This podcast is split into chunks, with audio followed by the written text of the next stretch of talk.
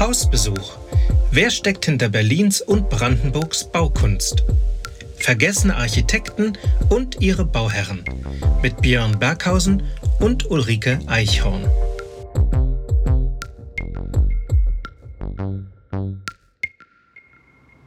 Zur Liste der vergessenen Architekten gehört auch Ernst Ziesel, ein Architekt, der in Berlin vor und nach Beginn des 20. Jahrhunderts viel gebaut hat. Vor allem in Verbindung mit den Bauten der AEG hat er sich als Industriebauarchitekt einen Namen gemacht. Die AEG, dieser damals sehr große Bauherr, ist vielen bekannt. Aber es gab auch kleinere Firmen, die Ziesel beauftragten. Einen dieser kleinen Bauherren möchte Herr Berghausen mir heute vorstellen. Heute Sauerstoff aus Borsigwalde. Jetzt bin ich hier an der Stelle, wo mich Herr Berghausen hinbestellt hat. Ich stehe vor einem Gebäude, das ungefähr um die Jahrhundertwende 19. bis 20. Jahrhundert erbaut wurde und das inzwischen saniert und modernisiert daherkommt. Das Gebäude ist anscheinend Teil einer Industrieanlage.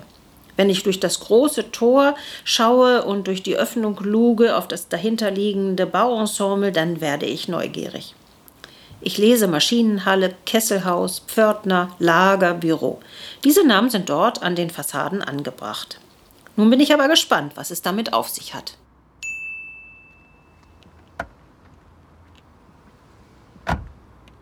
Hallo Herr Berghausen, wo treffen wir uns denn heute? Wir sind jetzt im Ortsteil Borsigwalde. Das liegt zwischen Tegel und Wittenau. Der Name Borsig ist ja hier in Berlin sehr bekannt. Ist dieser Ortsteil nach ihm benannt? Ja, genau. Die Maschinenbaufirma Borsig hatte Ende des 19. Jahrhunderts ihre Lokomotivproduktion von Mitte in ein neues Werk nach Tegel verlegen müssen. Da für die Arbeiter und Angestellten nicht genügend Wohnraum in der Nähe des neuen Werks zur Verfügung stand, wurde die Einrichtung einer neuen Werkssiedlung geplant. Borsig erwarb deshalb ein großes Terrain Land und zwar ganz in der Nähe des neuen Werkes, in der damaligen Gemeinde Dalldorf. Dalldorf? Den Namen kenne ich ja gar nicht. Ja, das ist kein Wunder. Der Name ist heute nicht mehr so bekannt. Das kleine Dorf Dalldorf wurde Ende des 19. Jahrhunderts umbenannt, weil die Assoziation mit der dort ansässigen Irrenanstalt zu negativ erschien. Deshalb hat man einen neuen Namen gewählt, und zwar Wittenau, dem damaligen Bürgermeister Peter Witte zu Ehren. Rund um Dalldorf gab es damals große Weideflächen, die von den Bauern aufgekauft werden konnten und die Borsig zu günstigen Preisen erwarb, um Wohnungen für seine Arbeiter des neuen Werkes in Tegel darauf zu bauen. Und äh, wo genau haben Sie mich hier heute hingeführt? Also was schauen wir uns an? Alte Wohnungen oder Werkswohnungen sehe ich hier irgendwie nicht. Nein, weil wir hier im Jakobsenweg stehen, einer Straße, die parallel zu den ehemaligen Borsigschen Bahngleisen verläuft und an der ein Industriegebiet liegt. Erst dahinter in östlicher Richtung von hier aus gesehen schließen sich dann die Werkssiedlungen von Borsigwalde an. Der Jakobsenweg hieß bis 1939 noch Behrendstraße. Und unter diesem Namen siedelten sich im Rahmen der Neuentwicklung des Borsig-Standortes auch andere neue Industriebetriebe an, wie zum Beispiel das Böhmische Brauhaus bzw. die Linde Eisfabrik, vor deren ehemaligen Produktionsgebäuden wir uns jetzt befinden. Also wir stehen jetzt vor einem ehemaligen Brauhaus und einer Eisfabrik und nicht vor einem Borsig-Gebäude? Ja, genau. Und wie kam es zu dieser Ansiedlung? Da muss ich etwas ausholen. Im Jahre 1868 hat der Berliner Jurist Armand Knoblauch ein großes Grundstück im Osten Berlins an der Landsberger Chaussee erworben. Damals war die Gegend weit außerhalb Berlins gelegen, am Landsberger Tor. Das Gebiet hatte noch einen völlig ländlichen Charakter. Wahrscheinlich, weil auch dort das Gelände günstig zu erwerben war, gründete Knoblauch eben da eine Brauerei. Äh, wie? Das verstehe ich nicht. Wie kommt ein Jurist dazu, eine Brauerei aufzubauen? Der Vater des Juristen besaß ein großes Vermögen. Nach dessen frühen Tod besaß der junge Jurist Armand ein beträchtliches Erbe, das er nun investieren konnte. Und wie kam er darauf, in die Entwicklung einer Brauerei in Berlin einzusteigen? Armand hatte am preußisch-österreichischen Feldzug während des Deutschen Krieges 1866 teilgenommen und dort bei seinen Einsätzen die Vorzüglichkeit böhmischer Biere kennengelernt. Er war überzeugt davon, dass dieses Erzeugnis in Berlin Erfolg haben würde. Deshalb kaufte er ein acht Morgen großes Grundstück an der Landsberger Chaussee zwischen Frieden, Matthias und Pufendorfstraße. Er stellte einen Braumeister ein und los ging's. Die böhmische Brauerei entstand. Gibt es diesen Ort noch?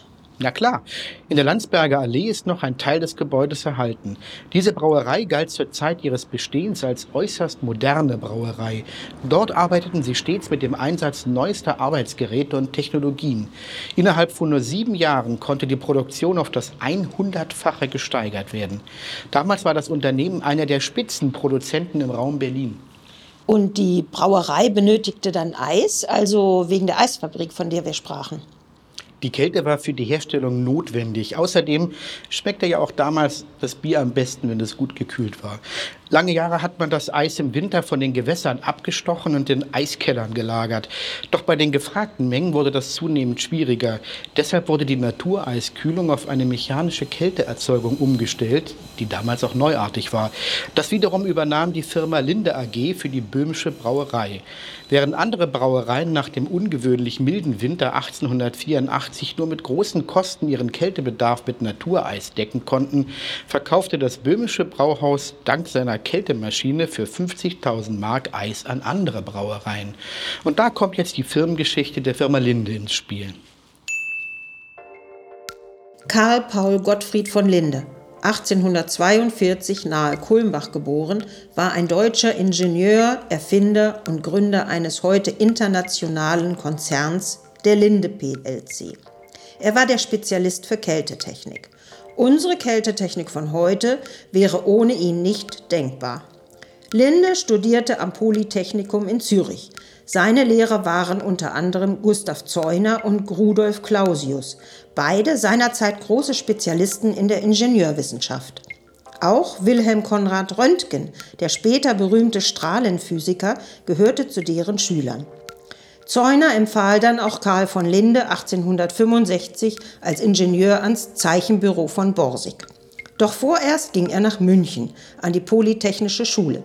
Dort war er mit 26 Jahren der jüngste außerordentliche Professor. Sechs Jahre später nahm er an einer Ausschreibung für die Entwicklung einer Kühlanlage teil durchaus erfolgreich, denn daraus ergab sich die Produktion einer ausgeklügelten Kältetechnik, die besonders für Brauereien interessant war. Linde meldete mehrere Patente an, die wegweisend für die Kältetechnik waren und gründete mit weiteren Unternehmen die Gesellschaft für Lindes Eismaschinen Aktiengesellschaft in Wiesbaden. Brauereien in ganz Europa interessierten sich nun für diese neue Kältetechnik, und zwar als Ersatz für Natureis. Berghausen, wie kam Linde von Wiesbaden nach Berlin? Das Unternehmen expandierte enorm, auch nach Berlin. Linde gehörte zu den Mitbegründern der Gesellschaft für Markt- und Kühlhallen. Mittlerweile arbeitete er an einer Kohlensäurekältemaschine und damit am Verfahren der Luftverflüssigung. In der Folge ließ er Anlagen zur Sauerstoffgewinnung erstellen, so auch Anfang des 20. Jahrhunderts, als hier in Borsigwalde nach Plänen des Architekten Ernst Zembritzky die Gebäude zur Herstellung von Sauerstoff erstellt wurden. Dann stehen wir heute vor dem Gebäude des Architekten Ernst Sembritzky. Nein, denn 1929 gab es hier ein schweres Unglück. Eine Riesenexplosion, eine große Katastrophe zerstörte weite Teile des Geländes. Der Schaden ging in die Millionen. Doch Linde ließ das Industrieareal wieder neu erstellen. Mit den Neubauten wurde nun Ernst Ziesel beauftragt. Ziesel war damals ein sehr bekannter Architekt. Er hatte sich mit Bauten für die AEG einen Namen gemacht. Über den 1880 in Wesel nördlich von Duisburg geborenen Jean-Paul Ernst Ziesel gibt es nur spärliche Hinweise auf sein Leben und die Laufbahn. Er gilt als Schüler von Franz Schwechten, dem damals in Berlin weit bekannten Architekten der Gedächtniskirche und der Industrieanlagen der AEG rund um Gesundbrunnen. Ziesel trat dann auch in dessen Fußstapfen und machte sich ab Mitte der 20er Jahre einen Namen als Spezialist für Industriebauten. Auch er arbeitete nun als angestellter Architekt bei der AEG, der Allgemeinen Elektrizitätsgesellschaft. Anfangs arbeitete er als Kollege des Bauingenieurs Gerhard Mensch, wie auch des Architekten Paul Tropp, übernahm er dann aber in der Nachfolge von Peter Behrens den Posten des AEG-Chefarchitekten. Außer über Peter Behrens, über den vielfach publiziert wurde, ist über die Architekten Ziesel und Tropp kaum etwas aus ihrem Leben in Erfahrung zu bringen. Was hat er denn noch gebaut, der Ziesel? Sind noch weitere Bauten in Berlin von ihm erhalten?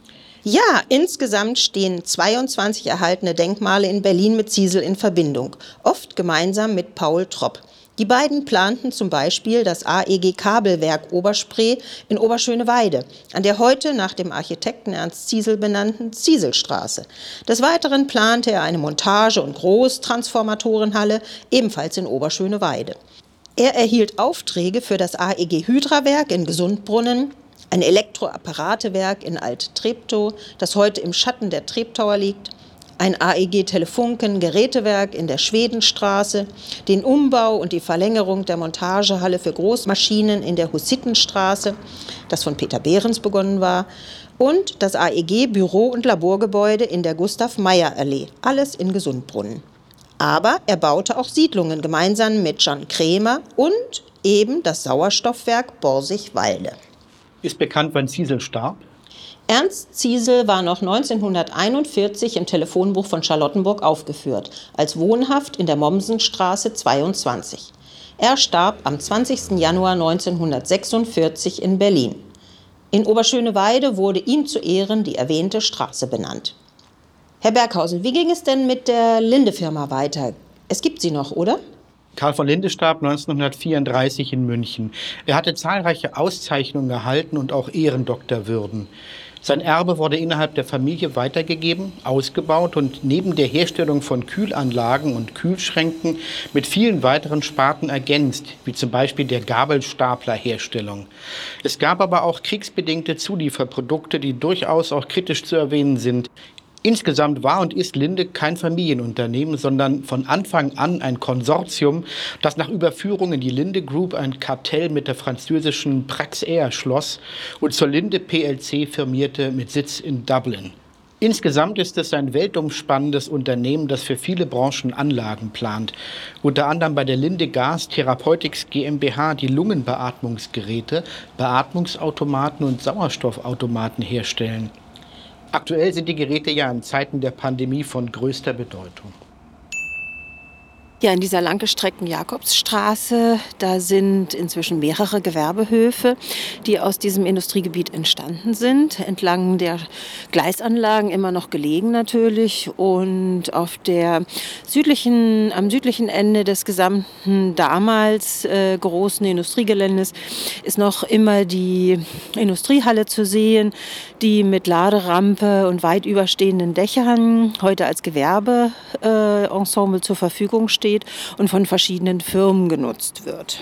Insgesamt sieht man dem ganzen Ensemble an, dass es in mehreren Abschnitten erstellt wurde und dass es eine Entwicklung hat, die nicht ganz homogen ist. Das ist eben auch darauf zurückzuführen, dass dieser Brand dort damals einiges an den erbauten Häusern zerstört hat und nach und nach nur einige Teile des gesamten Ensembles neu aufgebaut wurden und auch neuen Nutzungen zugefügt wurden.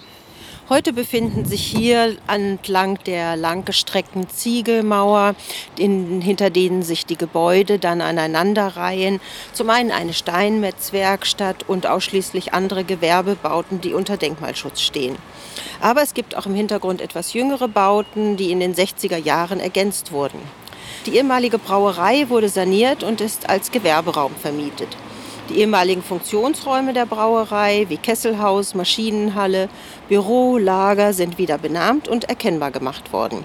Neben einem Sanitärbetrieb befinden sich auch eine Malerei, eine Tischlerei, diverse Kleinhandwerker und andere Dienstleister in den Häusern um die Jakobshöfe.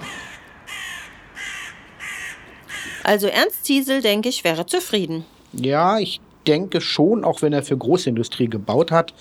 Es ist aber immer wieder ein Gewinn, wenn industrielle Gebäude erhalten und für die nachfolgenden Generationen sichtbar gemacht werden. Hausbesuch. Wer steckt hinter Berlins und Brandenburgs Baukunst? Vergessene Architekten und ihre Bauherren. Mit dem Geschäftsführer des Berlin-Brandenburgischen Wirtschaftsarchivs e.V., Björn Berghausen, und Ulrike Eichhorn, Architektin, Autorin und Verlegerin. Schnitt Bastian Schick, Sprecher Christoph Keune. Das Projekt wird gefördert durch die Kulturstiftung der Länder, dem Sonderprogramm Neustart Kultur und des Förderprojektes Kulturpunkt Gemeinschaften.